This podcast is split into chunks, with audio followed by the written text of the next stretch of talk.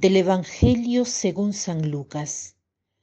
Cuando los mensajeros de Juan se alejaron, se puso a hablar de Juan a la gente. ¿Qué salisteis a ver en el desierto?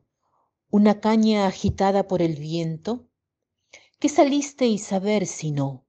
¿Un hombre elegantemente vestido? No, los que visten magníficamente y viven con molicie están en los palacios. Entonces, ¿qué salisteis a ver? ¿Un profeta? Sí, os digo, y más que un profeta. Este es de quien está escrito.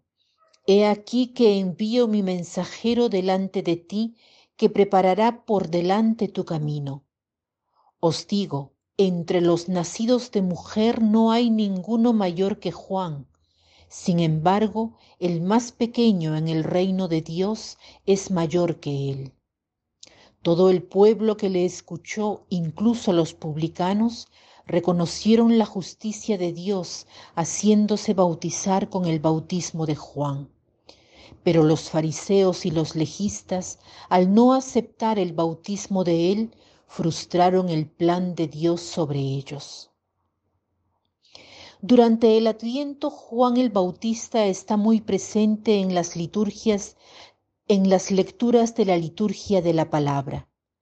Algunos días atrás hemos hablado de él. Hoy hablaremos de Juan, pero viéndolo de otro ángulo. Jesús elogia a Juan el Bautista.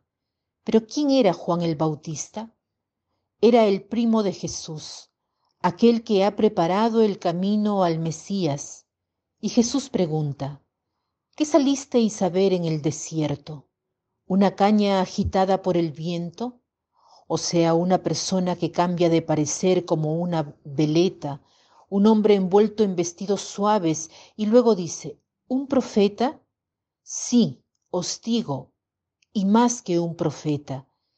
Este es de quien está escrito. He aquí que envío mi mensajero delante de ti que preparará por delante tu camino. ¿Qué cosa quiere decir esta palabra hoy para nosotros?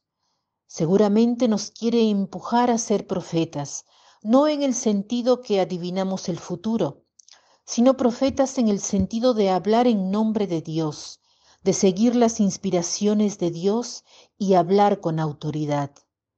Estamos llamados a ser como el Bautista, los que llevan hacia Dios, en este sentido se debe entender el preparar los caminos del Señor, que a su, que a su vez significa hacer fácil a las personas el encuentro con Dios.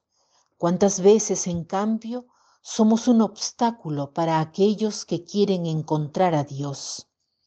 ¿Cuántas personas me han dicho, yo desde que encontré tal sacerdote me he alejado, no creo más? Vemos tantos ejemplos feos en la iglesia, en el mundo.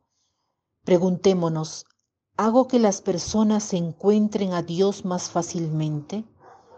Es muy importante preparar el camino al Señor. La palabra preparación es esencial. Se requiere preparación para todo. Es importante, es indispensable, es necesario.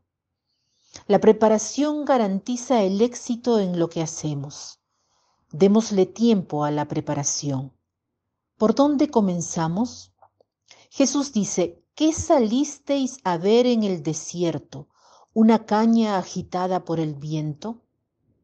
No, más bien una persona de una sola pieza. Juan Bautista era coherente, era firme en sus principios. Entonces empecemos por eso.